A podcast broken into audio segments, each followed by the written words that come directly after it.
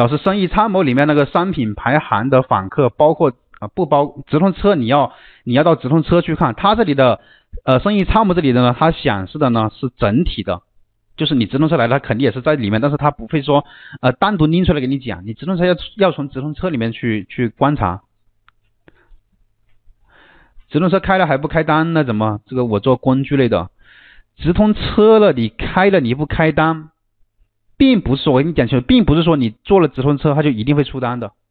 来给你写上啊，直通车不是让你出单的，不是让你出单的一个工具。直通车它的它的主要作用只是给你带来流量的，它不是给你带来出单的。很多人他觉得我开车就肯定平台肯定要给我出单呢，其实是不是等等号啊？他只能给你，比如说把你的这个商品，就我打开这个链接给你看啊，它的直通车的作用在这里，你看到这里这个广告没有？来给你截个图，这个 A D 这两个两个字的标识你看到没有？这是直通车的广告，直通车的作用是干嘛？把你的商品呢排名在靠前的位置。啊，这一排都是直通车，这是排搜索的一个排名的一个顺序，然后下面还有直通车的广告位啊，就是每个商品的下面，我们点击商品下面，这叫信息流的一个广告啊。来最下面啊，也会有直通车的广告。来下面这些啊，这这些不是有一些产品嘛，也是广告，在手机上面你也能看到很多广告。那么直通车它的作用是干嘛呢？就是给你带来曝光量的。曝光量的并不能给你带来订单，那么你想要出单，不是直通车的要解决的一个问题，你想要出单是你的商品要优化好，要把它运营好。你看刚今天我们这个课程刚刚我给大家讲了，你一个吸尘器你想要怎么做主图优化呢？你看我们做想出来的主图的一些创意、一些优化，就是不一跟你们想的可能就是不一样的。就一张图片我们都能做到精益求精。对吧？你就不要说详情页了，详情页我们肯定要策划的，包括视频你也要做视觉的一个策划，你才能在茫茫的产品当中，一页就有六十个商品，对吧？这么多产品，消费者他能不能记一秒钟记住你呢？如果说你做的很平庸、很平淡，跟别人一模一样，他根本就记不住你。但是他看了我们的商品之后，他一秒就记住了我们，印象非常的深刻。我再给你讲一个案例啊。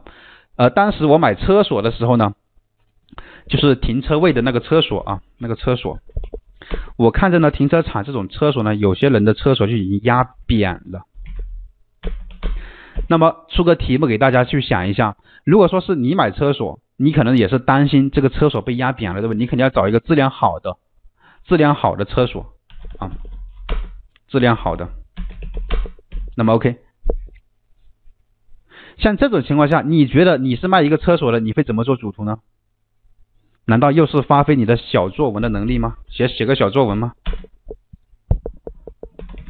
这个肯定是错误的，因为别人记不住你。我说了，消费者是非常懒的，他不希望通过复杂的方式来记住你，或者说来来了解你的产品，他希望通过简单好记的方式来了解你，因为本身现在。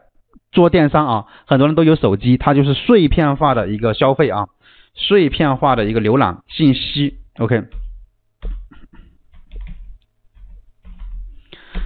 碎片化的看手机的，可能他就看个一下子，他又又不看了。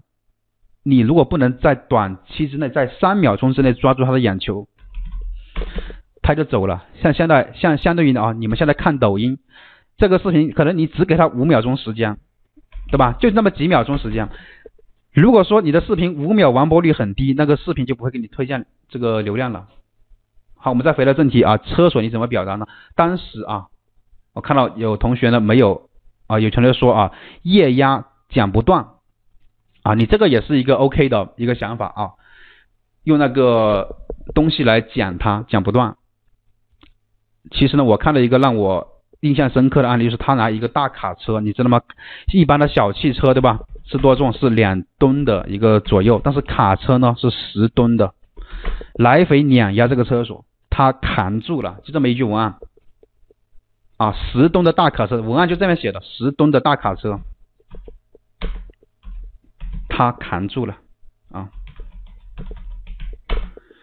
就这一句话就抵得上你成千上万句话好吗？所以你以后你卖东西呢，要靠视觉营销，而不是跟跟普通的卖家一样普普通通去卖货。